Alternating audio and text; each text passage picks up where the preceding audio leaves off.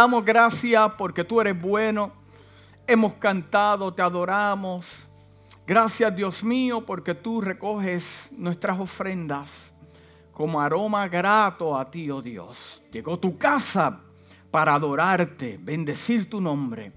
Te pedimos, Dios mío, ya que vamos a hablar tu palabra, tu palabra que es viva, eficaz, más cortante que espada de dos filos, penetra lo más profundo de la fibra del alma, del corazón y escudriña los pensamientos. Te pedimos, Dios mío, que nos hables en esta mañana que traigas palabra al pueblo. Te sacrificamos, esperamos que descienda, Dios mío, tu palabra, tu presencia que llegó con nosotros, Dios mío. Gracias que tú eres bueno, aunque sea una palabra, una palabra que se hable de esta plataforma, sea para edificar, levantar, Dios mío, saturar, romper, derribar, con la intención, Dios mío, de tumbar altares que han sido puestos, pero Dios mío, para tú tomar el lugar. En el nombre de Jesús, la casa dice, amén. Eh, eh, eh, muchos de los mensajes que usted escucha predicando en los altares de hoy, Muchos de los mensajes que usted está escuchando en los altares de hoy, en esta época, en este season, escúcheme bien claro y le voy a dar esta herramienta para que lo pueda discernir, porque el discernimiento es muy importante. Amén. Cuando dicen amén? Son diseñados, escúchame bien, no te me desconectes del wifi son diseñados para prepararte para recibir el día bueno. Let that sink in for a moment, then you will get it. No todos, pero muchos son para prepararte para el día bueno.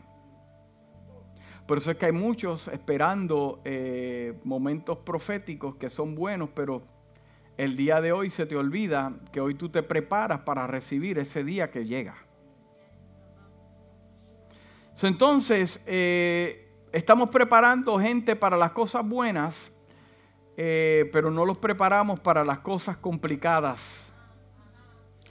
Hasta cuando llega una pandemia y la gente no sabe qué hacer, la responsabilidad comienza desde el altar y todo ministro debe ser responsable de cada palabra que salga de la plataforma. ¿Por qué? Porque tú puedes derribar, destruir, también puedes edificar.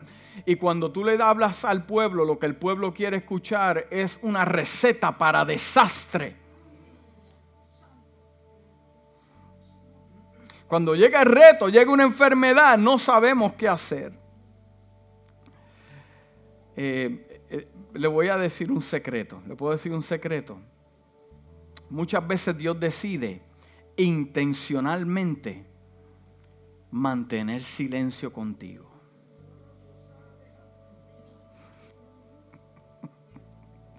Te molesta, te incomoda, pero yo quiero que usted entienda que Dios lo está haciendo intencionalmente.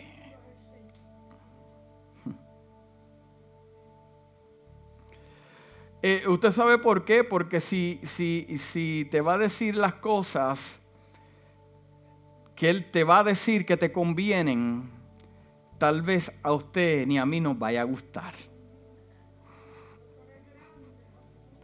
Porque si el Señor me hubiera dicho a mí algunos detalles de lo que yo iba a pasar, tal vez yo le hubiera dicho, ey, ey, ey, eh, yo creo que tú buscas la persona equivocada, pero nos dice, no, tú eres el correcto. Y por eso Dios intencionalmente mantiene silencio contigo, porque las cosas que te va a decir no es las que quiere escuchar. Porque Dios te va a hablar no lo que tú quieres escuchar, es lo que necesitas escuchar. Mi trabajo como pastor es predicar eh, no lo que queremos escuchar como voz, trompeta del cielo, es lo que eh, necesitas. Cuidarte del oso, cuidarte del león, cuidarte del lobo, cuidarte de las zorras pequeñas, cuidarte de la ave de rapiña que viene a dañar, comer tu viña, comerte tu semilla, para que no te multipliques, que seas estéril, para que no des mucho fruto, que es nuestro deber y para lo cual fuimos nosotros llamados. Y yo te quiero hablar en esta mañana la importancia de nosotros tener la presencia de Dios en nuestras vidas. La presencia de Dios nos dirige en nuestro desierto, en lugares oscuros y lugares con luz. La presencia de Dios nos dirige en lugares oscuros y en lugares con luz. Yo quiero que usted vaya conmigo al libro de Éxodo, capítulo 33, versículo del 8 al 23, y mira lo que dice el libro de Éxodo. Dice, y sucedía cuando salía Moisés del tabernáculo y todo el pueblo se levantaba y cual estaba en pie a la puerta de su tienda y miraban en pos de Moisés hasta que él entraba en donde, en el tabernáculo. Cuando Moisés entraba en el tabernáculo, la columna de nube descendía y se ponía a la puerta del tabernáculo y Jehová hablaba con Moisés. Mm. Jehová hablaba con Moisés. Jehová le decía, mi siervo, te voy a dar los detalles de esta misión. Esto no son inventos. Esto no fue que yo me acosté eh, llena mi barriga de arroz con gandules, arepas o baleadas. No, no. Yo estoy hablando con Dios y Dios está hablando conmigo. Como cuando tú escuchas a tu esposa, cuando escuchas a tu esposo que te está, tú le hablas, él te contesta. No que yo me invento una voz en mi mente y digo que fue Dios cuando fue tu emoción. No, Moisés está hablando con Dios y Dios le responde tienen una conversación, están teniendo un momento de intimidad, lo cual se están compartiendo detalles, planes, estrategias que el mismo Dios se la está dando a él. Moisés entiende que Dios fue el que lo llamó, Dios fue el que trajo las plagas, Dios fue el que endureció el corazón del faraón. Dios, Moisés entiende esto bien claro, vio el mar abrirse, ve que Dios en todo lo ha respaldado. dice, y cuando la gente veía esto,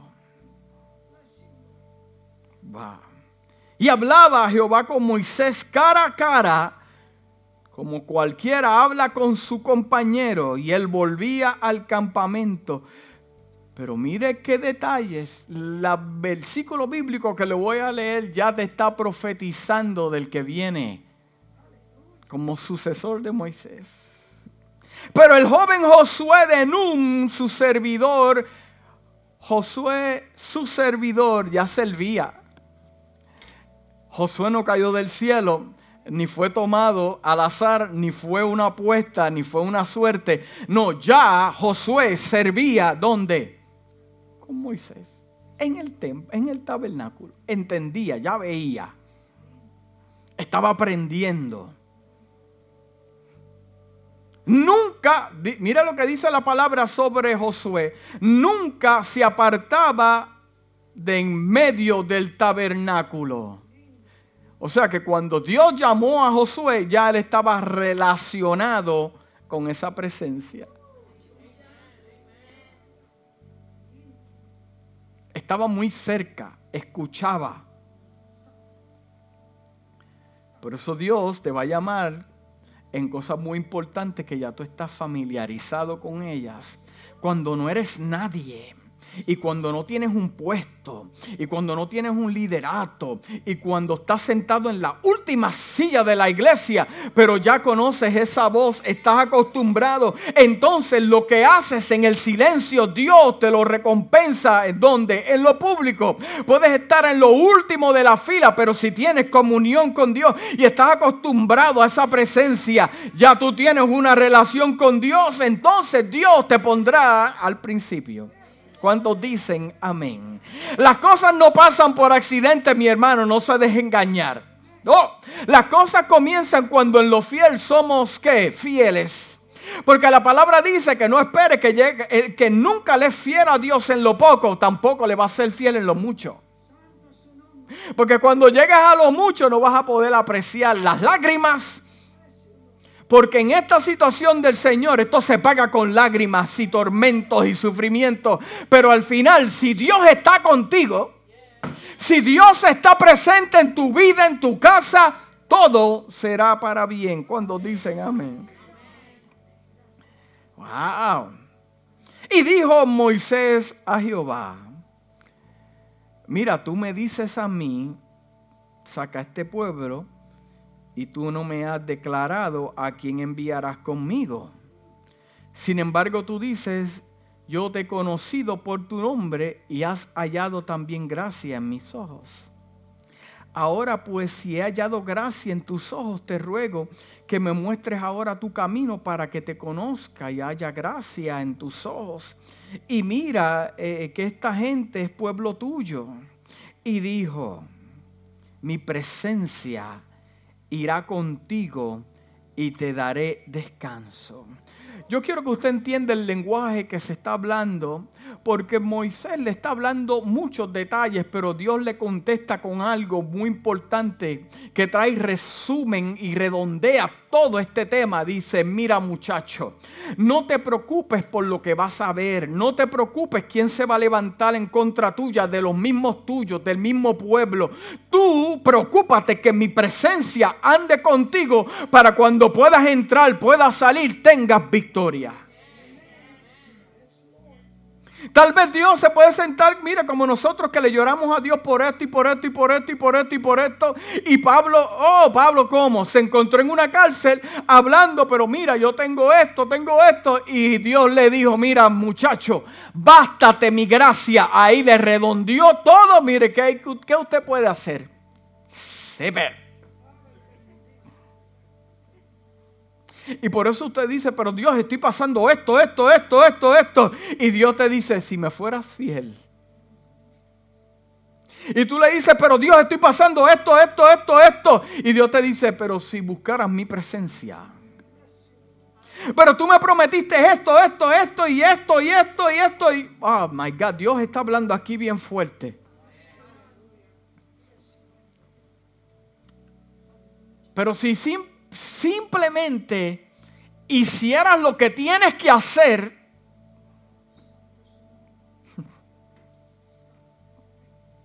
Y él dijo, mi presencia irá contigo y qué? Y te daré descanso. Moisés respondió, si tu presencia no ha de ir conmigo, no nos saques de aquí. Si tu presencia no ha de ir conmigo, no nos saques de aquí. ¿Y en qué se conocerá aquí que he hallado gracia en tus ojos, yo y tu pueblo? Sino en que tú andes con nosotros, wow. Y que yo y tu pueblo seamos apartados de todos los pueblos que están sobre la faz de la tierra. Y Jehová dijo a Moisés, también haré esto que has dicho por cuanto has hallado gracia ante mis ojos y te, he conocido por tu nombre. ¿A cuántos Dios conoce por su nombre? Él entonces dijo, te ruego que me muestres tu gloria. Wow, qué romance tienen estos dos personajes en este momento.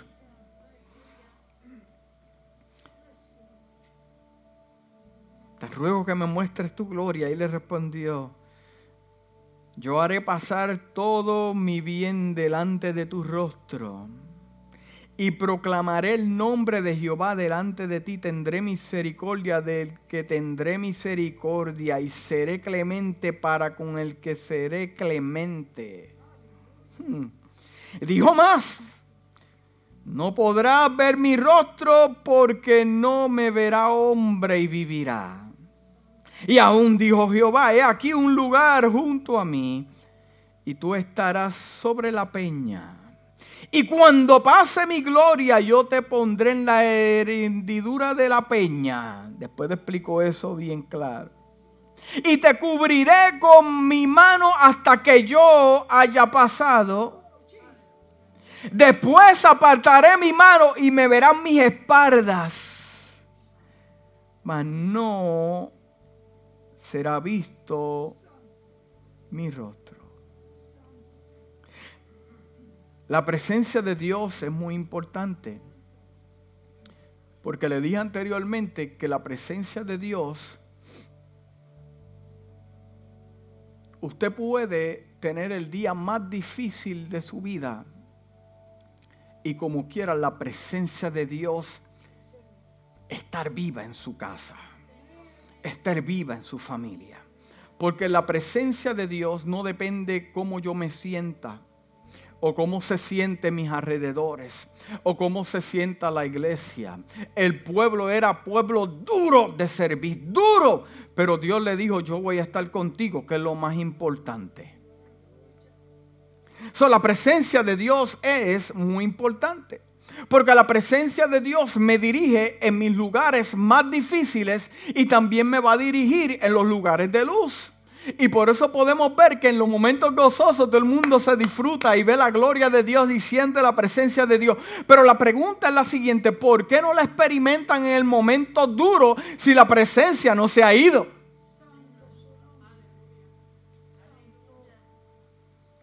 La presencia está activa. Mire, es así, diga, momentos oscuros y momentos de luz. Es tan interesante este evento que dice la palabra en Éxodo 13, versículos 17 al 22, dice, y luego que el faraón dejó ir al pueblo, Dios no lo llevó por el camino de la tierra de los filisteos que estaba cerca, porque Dios dijo, oh, Dios tiene algunos detalles.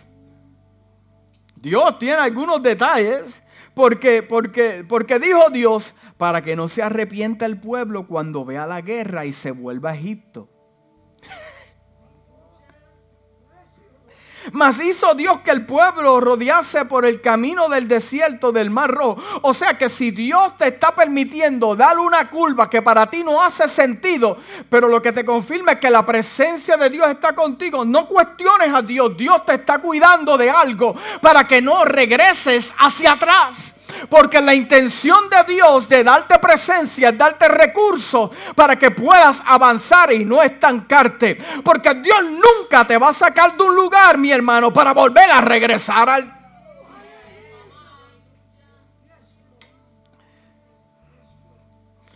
Mas hizo Dios que el pueblo rodease por el camino del desierto del Mar Rojo. Y subieron los hijos de Israel de Egipto armados.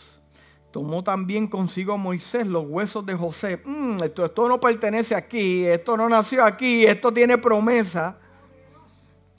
El cual había juramento a los hijos de Israel diciendo, Dios ciertamente os visitará y haré subir mis huesos de aquí con vosotros.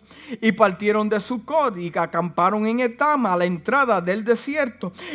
Ahora viene lo importante. Y Jehová iba delante de ellos de día en una columna de nube para guiarlos por el camino y de noche con una columna de fuego para que los alumbrase, a fin de que anduviese de día y de noche.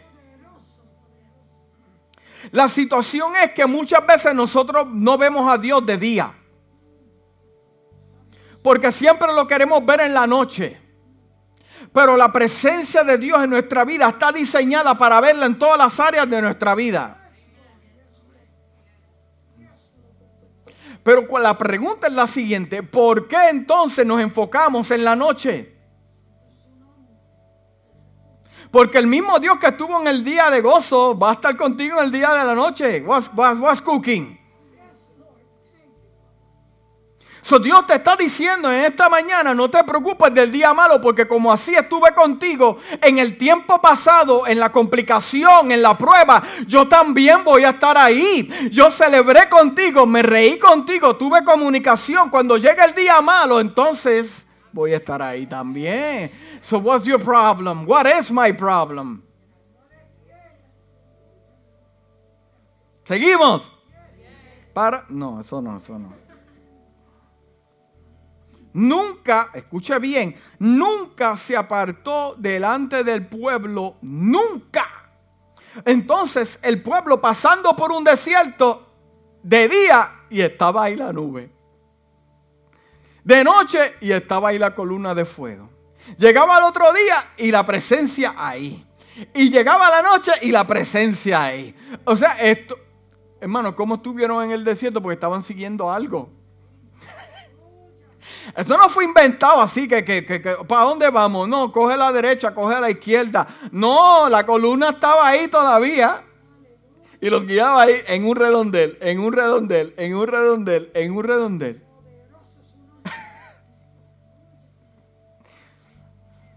Ay, Dios mío. La presencia de Dios en nuestras vidas nos permite ser efectivos, diga efectivos, aunque tengamos que pasar por el terreno del enemigo.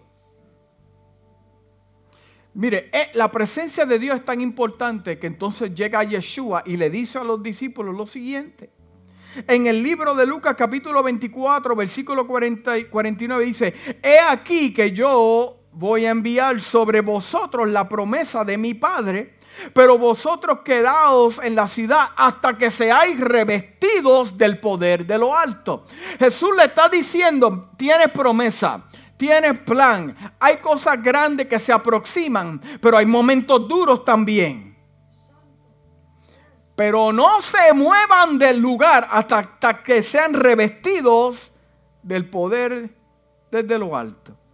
Entonces en Hechos capítulo 1, versículo 8 dice, pero recibiréis poder cuando haya venido sobre vosotros el Espíritu Santo y me seréis testigos en Jerusalén, en toda Judea, en Samaria, hasta lo último de la tierra. Serás testigo en Poinciana, serás testigo en Haines City, serás testigo en Davenport, serás testigo en Orlando, serás testigo en tu trabajo, serás testigo en el mall, serás serás testigo con tus hijos, serás testigo con tu patria, serás testigo norte, sur, este y oeste de esta nación, serás testigo, pero necesitas la presencia de Dios.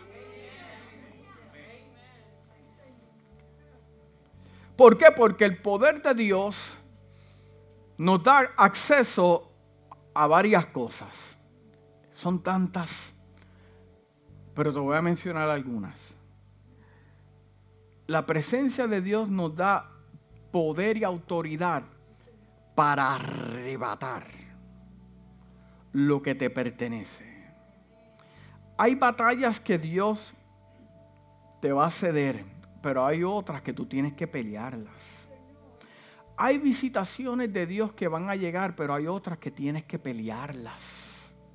Pero te da autoridad para arrebatar a tus hijos te da autoridad para arrebatar a tu esposo donde se encuentra. Te da autoridad para arrebatar lo que Él te ha prometido.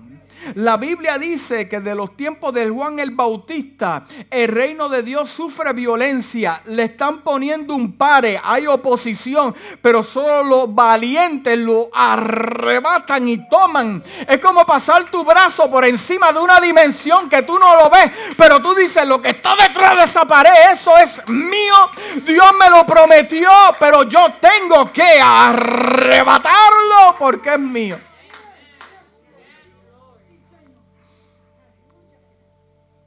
Dios me da acceso para arrancar lo que otros plantaron. Con una palabra negativa. También con una palabra que no tiene ningún propósito en mi vida, una palabra de que yo no sirvo, de que tú no sirves, de que no eres suficiente, que no sabes hablar, que no sabes escribir. Yo tengo autoridad a través del Espíritu de Dios para arrancar raíces de amargura que ha querido amarrar tu corazón y mi corazón, para arrancar lo que el enemigo plantó con un sueño, con una fantasía. Tienes poder para arrancarlo. Tienes poder para quitar lo que el enemigo quiere poner en tus hijos, en tu familia. Tienes el poder. Y también tiene la autoridad para establecer su reino con autoridad y dominio.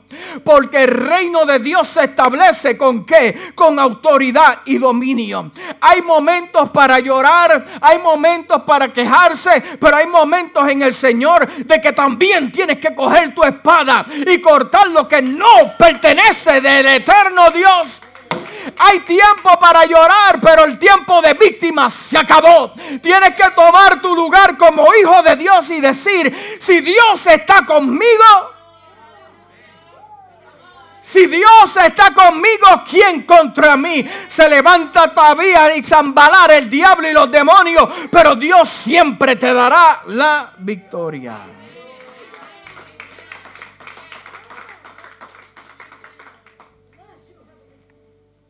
Es más, mire lo que dice Jesús. Jesús es mi, es mi personaje favorito.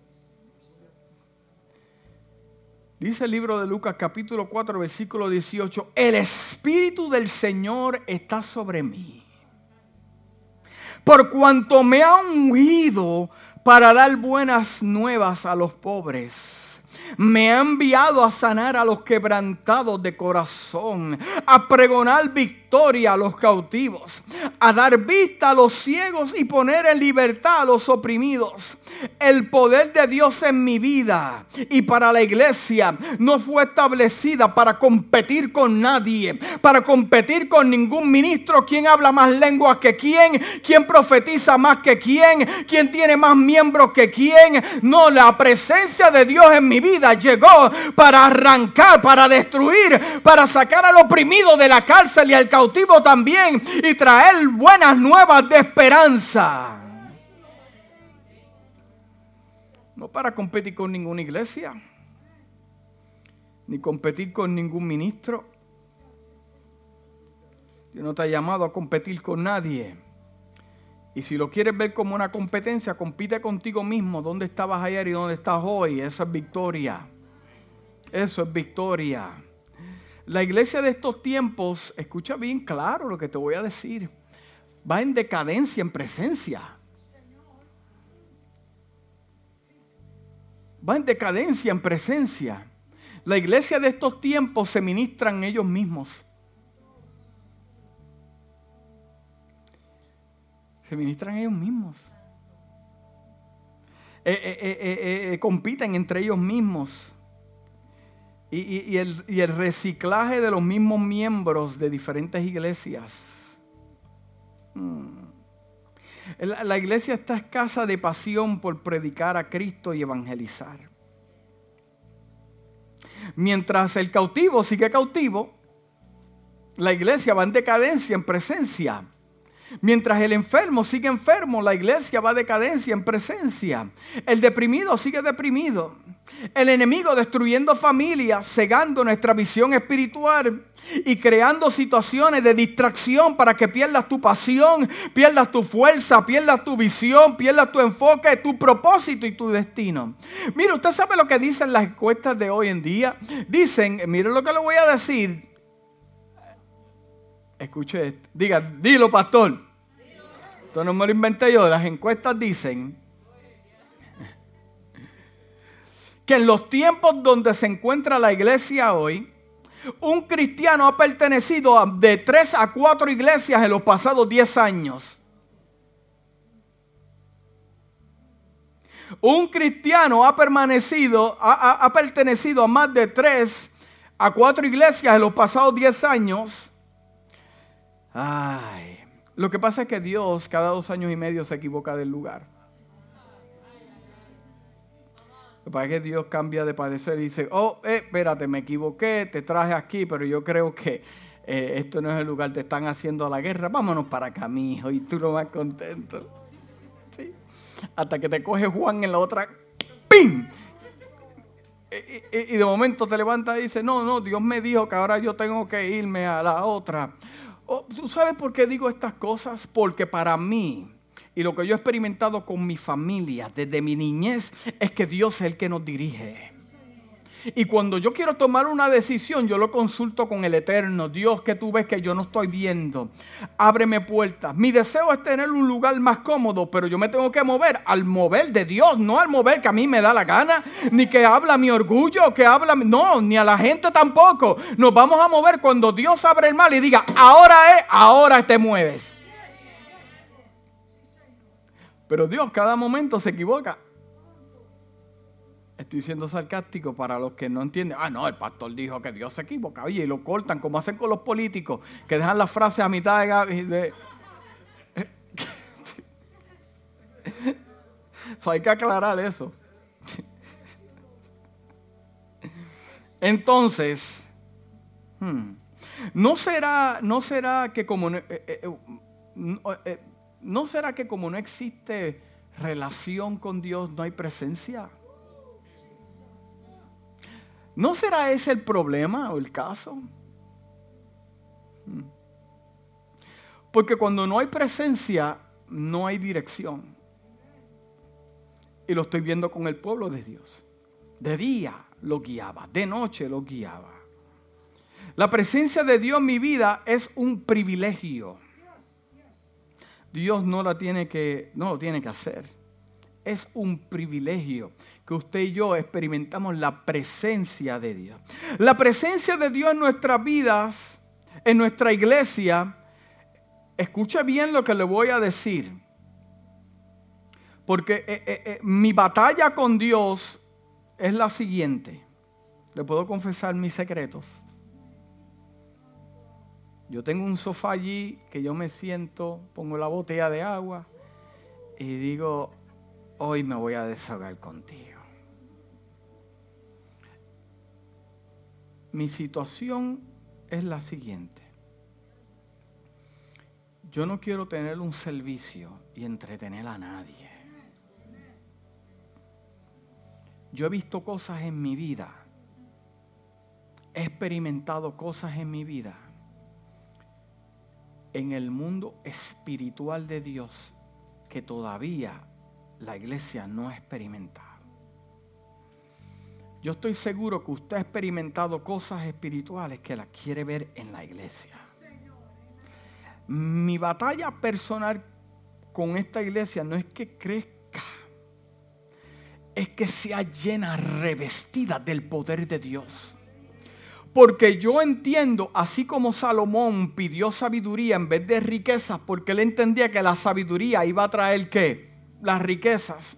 Pero hoy la gente pide riquezas, se olvida la sabiduría y en un año están pelados.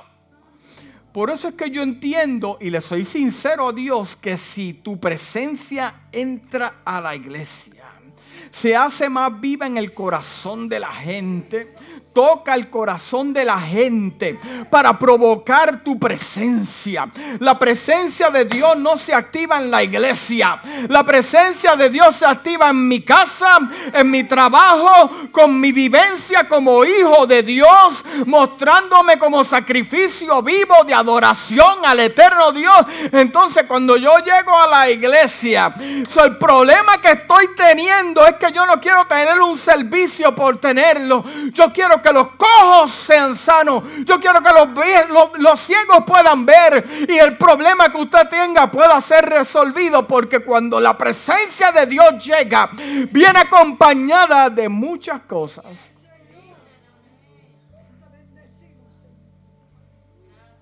El pueblo de Dios en el desierto, la nube de día, la columna de fuego de noche venía acompañada de algo, se llamaba el maná, llegaba del cielo.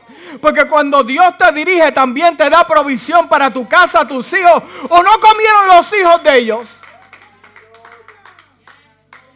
Entonces me pregunto, ¿qué pasa Dios que no hace esto, que no hace lo que pasa? Es que no hay presencia. Y cuando quieres ministrarle a tu esposo, a tu esposa, a tus hijos, no eres efectivo porque no tienes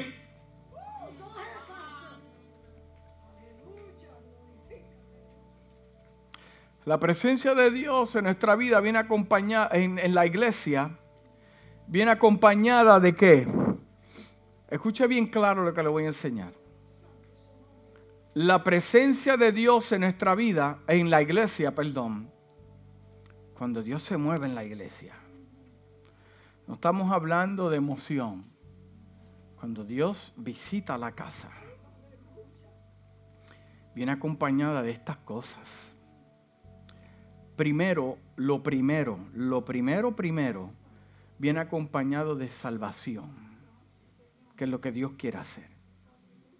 A Dios no le interesa mucho que tú brinques 10 sillas y al final sigas igual. A Dios no le interesa tanto hablarte una profecía porque al final, si no haces nada con ella, nothing will happen. Pero Dios está en los intereses de que, en sus intereses de traer salvación al perdido. Porque Dios a través de la salvación trae cosechas de almas. Cuando la presencia de Dios, tú puedes decir tres palabras y que y se convierte en tres mil. Cuando no hay presencia, hablas tres mil palabras y tal vez ni se conviertan tres. ¿Por qué? Porque la palabra, la, la presencia de Dios hace que todo salga mucho mejor. Trae cosechas de almas. La iglesia crece hay expansión. Cuando Dios dirige la casa y la gente se decide pararse también con Moisés y experimentar la presencia también. Hmm. La presencia de Dios viene acompañada de milagros viene acompañada de prodigios. Peticiones son contestadas. Escúchame bien, iglesia, paz y gozo experimentado en la casa con la reunión de los justos. Miren lo que pasa cuando la presencia de Dios está en la casa. Un encuentro genuino con Jesús ocurre en la vida de la gente. Y la palabra profética de Dios se activa para ciertas cosas. Te voy a decir para qué. Para dirección ministerial. El plan de Dios para esta casa, única y exclusiva, no fue establecida para imitar a ninguna, ni querer imitar métodos humanos. Ah, mira, tú pones estas luces, tú pones esto así, tú te vistas así, tú haces esto. No, no, cuando la presencia de Dios llega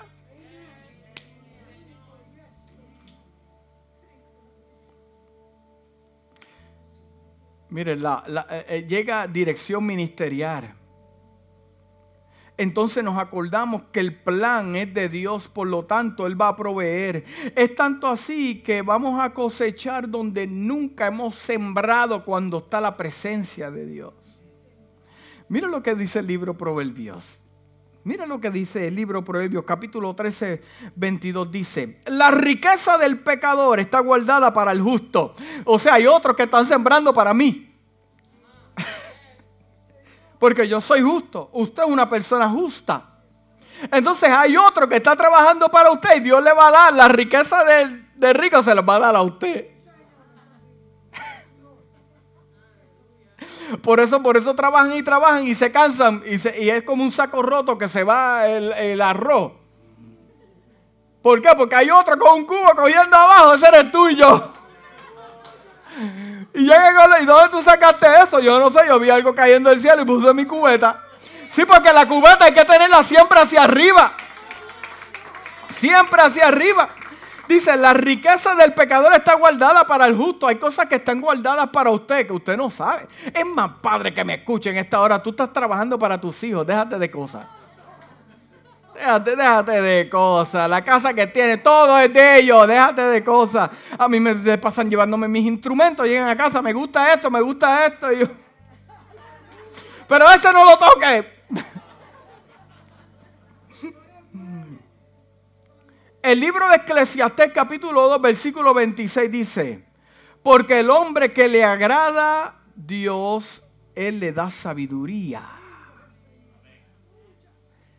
Cuando Dios está de tu del agrado de Él, Dios te va a le da sabiduría. Mira, mira tres cosas que Dios te da.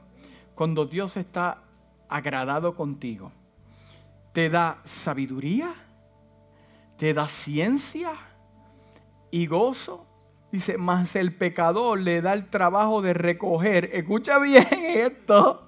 Le da el trabajo de recoger y amontonar para darlo al que le agrada a Dios. Se lo da para el que le agrada a Dios. Hay cosas que están aguantadas, que tiene tu nombre, apellido y tu seguro social, que son diseñadas para... Hay otro que, hay otro que está trabajando para mí, para esta casa, para mi familia, y no lo sabe.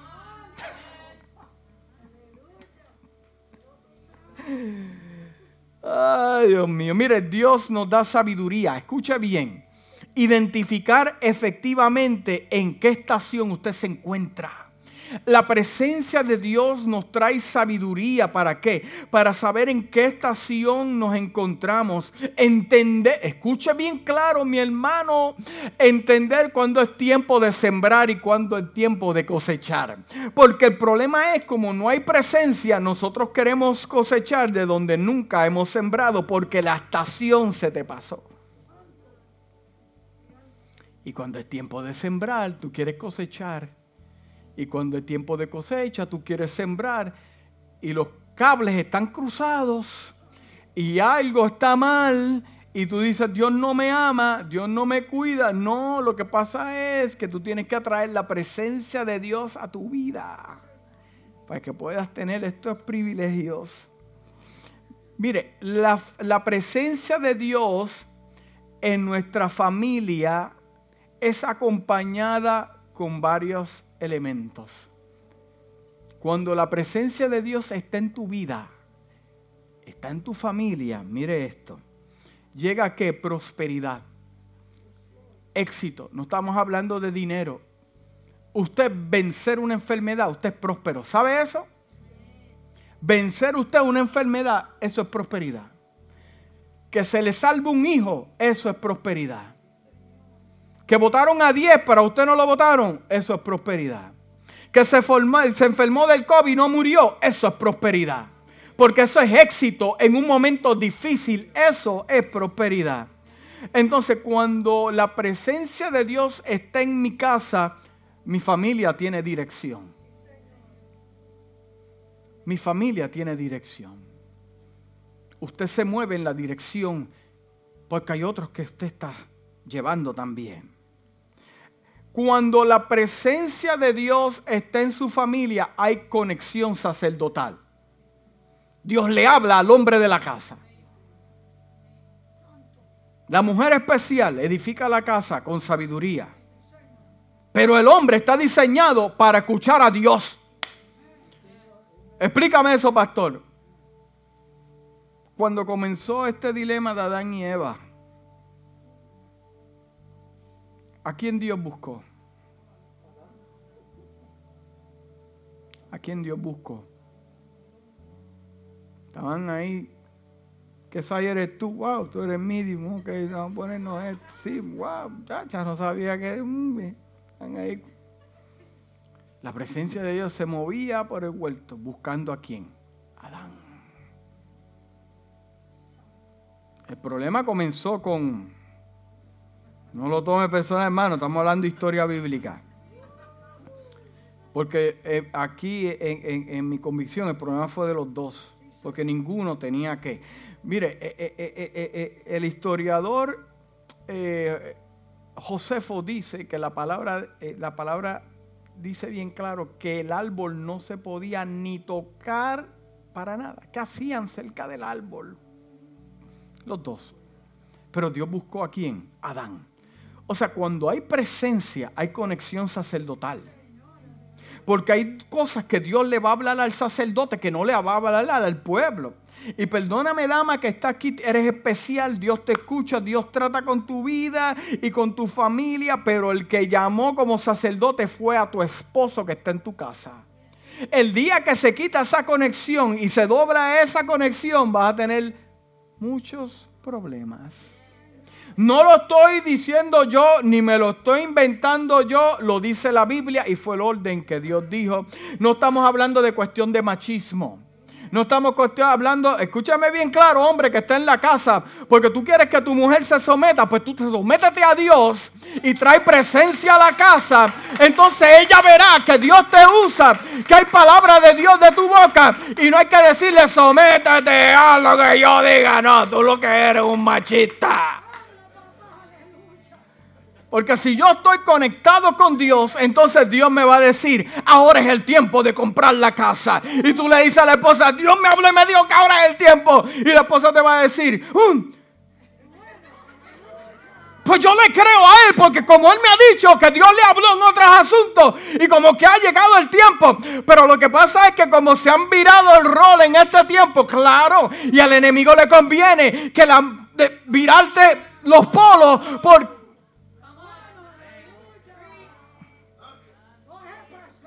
Entonces Dios en su misericordia dice, pero contra hombre, ¿qué pasa? Levántate y sacúdete. Entonces Dios le tiene que susurrar los planes a la mujer cuando se supone que sea al hombre. Que tu mujer diga lo siguiente. Dios le habló a este hombre en una situación y trajo cumplimiento profético a mi casa. Me acuerdo que eh, Dios le habló a este hombre en una situación y yo vi con mis ojos, la mujer hablando, y yo vi con mis ojos que Dios trajo el cumplimiento a mi casa. Y ahora nos encontramos en una situación donde necesitamos escuchar a Dios. Y el sacerdote se levantó una mañana y le dijo a su esposa y a sus hijos, esto fue lo que Hashem me habló. Todo el mundo dice, si Dios habló,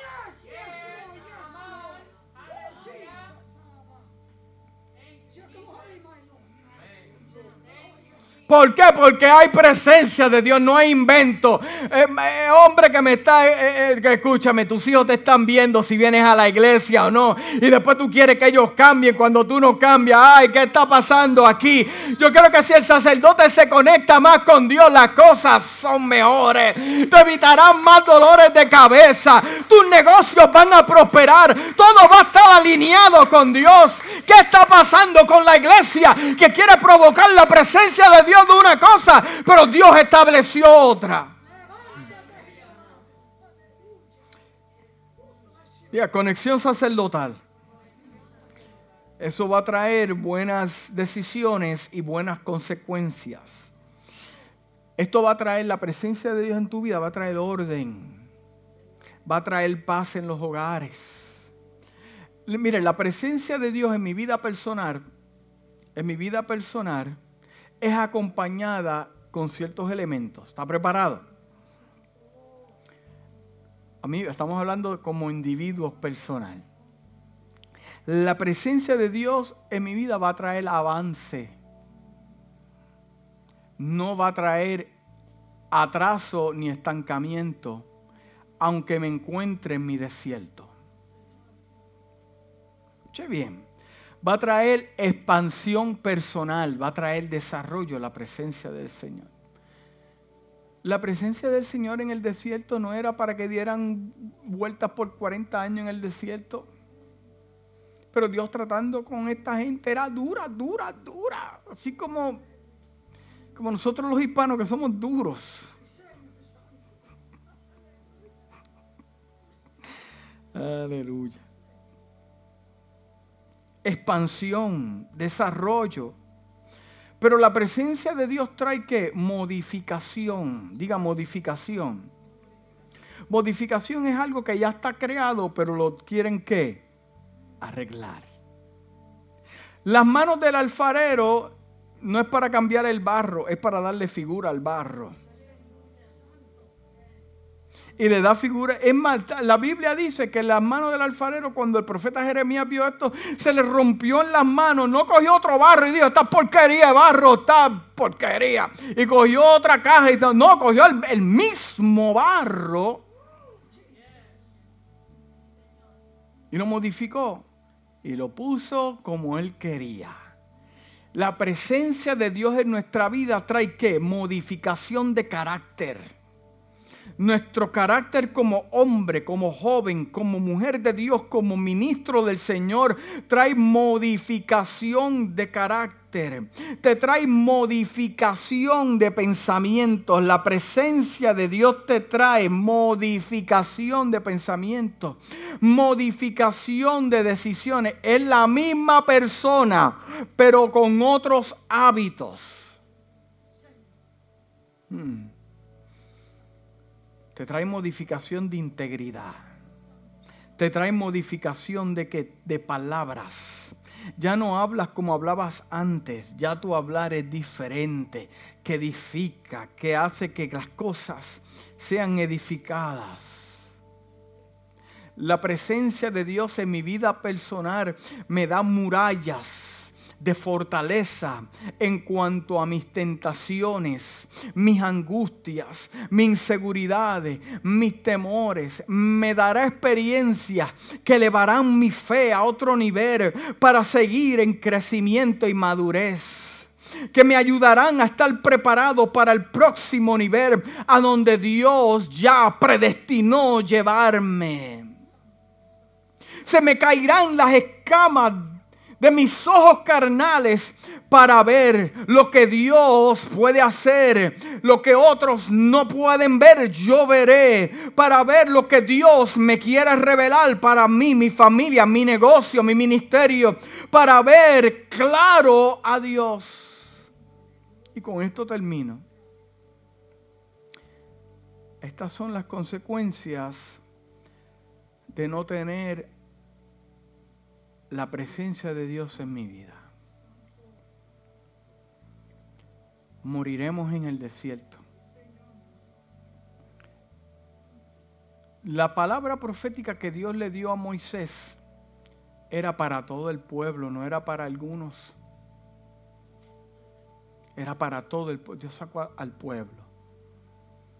Pero cuando la presencia de Dios no está en mi vida, o no me amarro a ella, no la abrazo, no la provoco,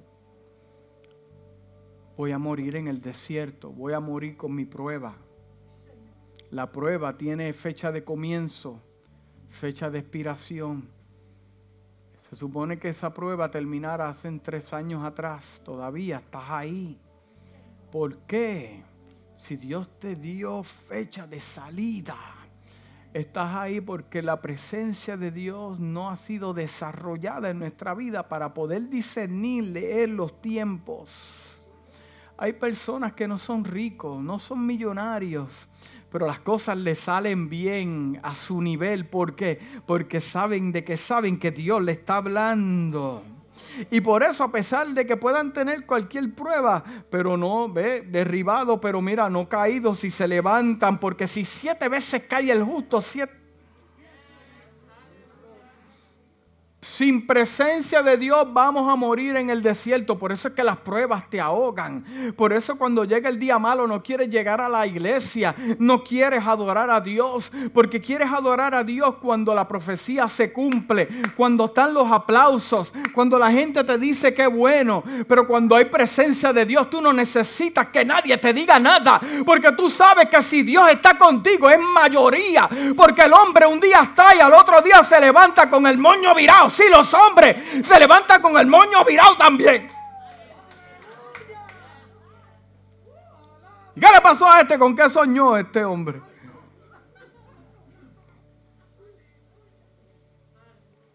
Morirás en el desierto con una palabra profética. ¿Tú sabes cuánta palabra profética hay sembrada en el desierto? No, en el desierto, en el desierto, no en el cementerio, en el desierto.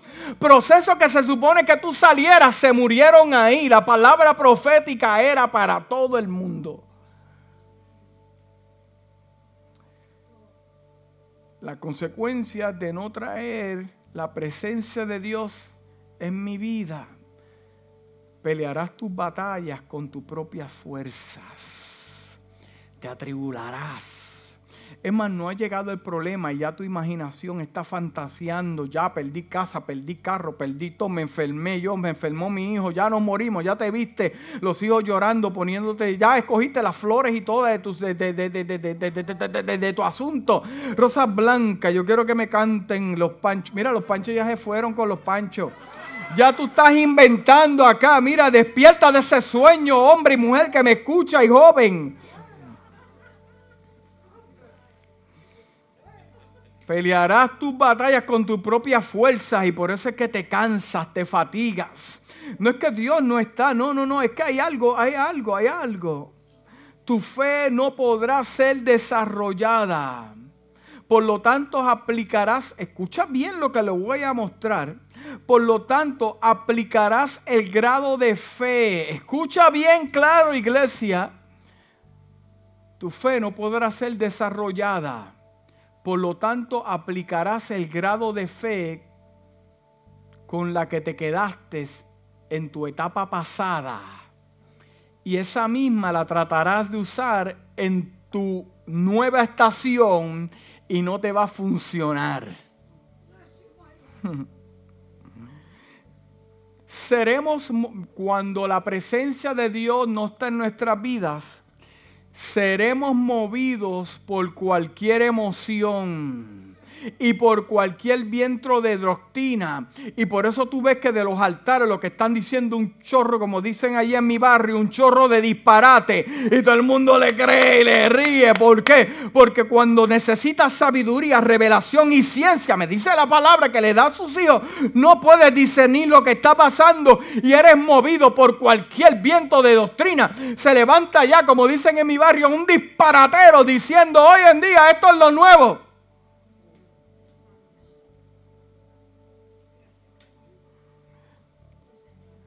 Hmm. Cuando no hay presencia de Dios en tu vida, en tu casa, el mundo espiritual de las tinieblas te va a seducir para que tomes decisiones para alterar el plan de Dios y como no existe presencia te van a aplastar. Te vas a afanar por tu futuro cuando no hay presencia de Dios porque en tu presente no puedes ver a Dios. No podrás disfrutar de lo hermoso del Evangelio. No tendrás una buena dirección en los momentos más oscuros de tu vida. Te adelantarás a los planes de Dios. Vas a querer ayudar a Dios te moverás de aquí para allá buscando y buscando y perderás años de tu vida tratando de saciar un vacío que solo la presencia de Dios te puede dar. Pero ¿cómo yo puedo experimentar la presencia de Dios en mi vida, pastor? El libro de Jeremías 29 nos da Tremendo ejemplo, dice, me buscarán y me encontrarán cuando me busquen de todo corazón. Dios no se le busca de medias. El mismo versículo en inglés en The Voice Bible, traducida de español, dice, me buscarán intensamente y me encontrarán. Intensamente. No los domingos.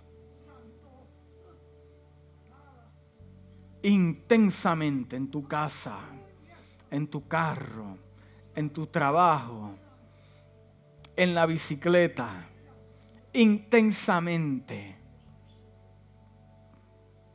definición de intensamente es la siguiente, con intensidad, con entusiasmo, grado de pasión, potencia, vigor, fuerza, exaltación, magnitud, entusiasmo, profundo, otro nivel de fuerza. El libro de Isaías capítulo 55 versículos 6 al 8 dice, buscar a Jehová mientras pueda ser hallado. Oh, Dios le está hablando a la iglesia increíblemente. Llamarle en tanto que está cercano. Deje el impío su camino y el hombre inicuo sus pensamientos y vuélvanse a Jehová, el cual tendrá de Él misericordia. Y al Dios nuestro, el cual será amplio en perdonar, porque mis pensamientos no son vuestros pensamientos, ni vuestros caminos son mis caminos, dijo Jehová.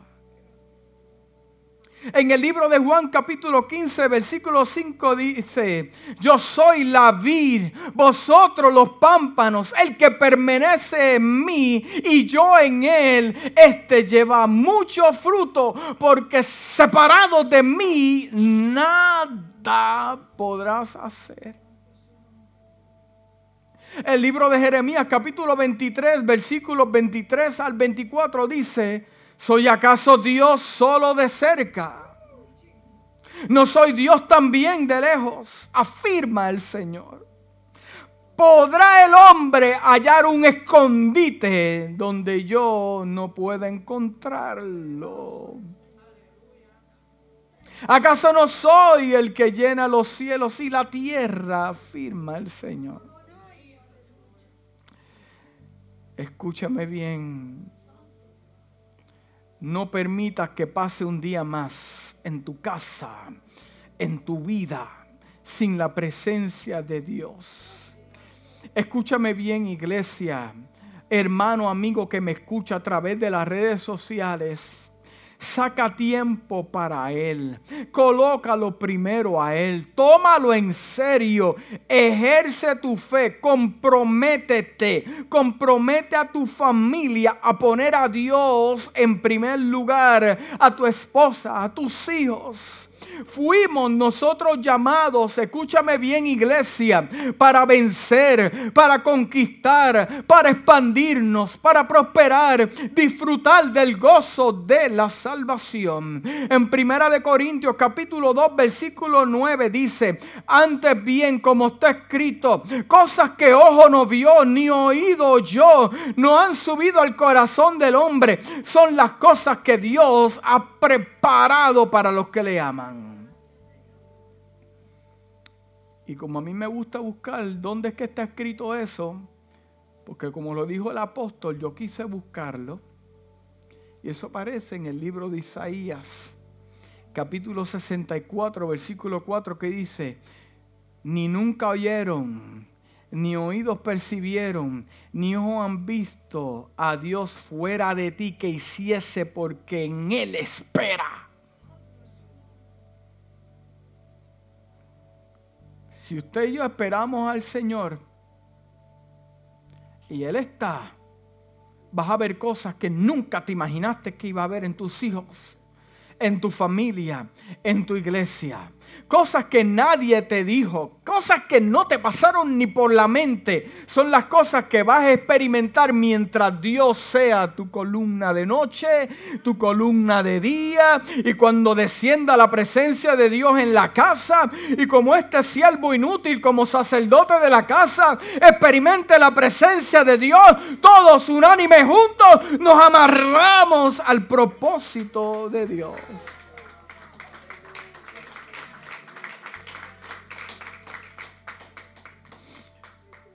Escúchame iglesia, en esta hermosa mañana donde Dios nos está hablando, provoca el mover del Espíritu Santo en tu vida. Él es tu consolador. Él es el que te enseña. Él es el que te dice, toma la derecha, no vayas a la izquierda. Y tú dices, pero el camino de la derecha es más largo, tómalo porque el corto hay un accidente. Isaías 43, versículo dice, cuando pases por las aguas, yo estaré contigo. Y si por los ríos no te anegarán.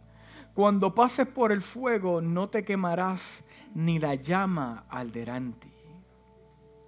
Dios se le aparece a Jacob en Betel y le dice, he aquí yo estoy contigo y te guardaré por donde quiera que fueses y volveré a traerte esta tierra, porque no te dejará hasta que yo, no te dejaré hasta que yo haya hecho lo que te he dicho.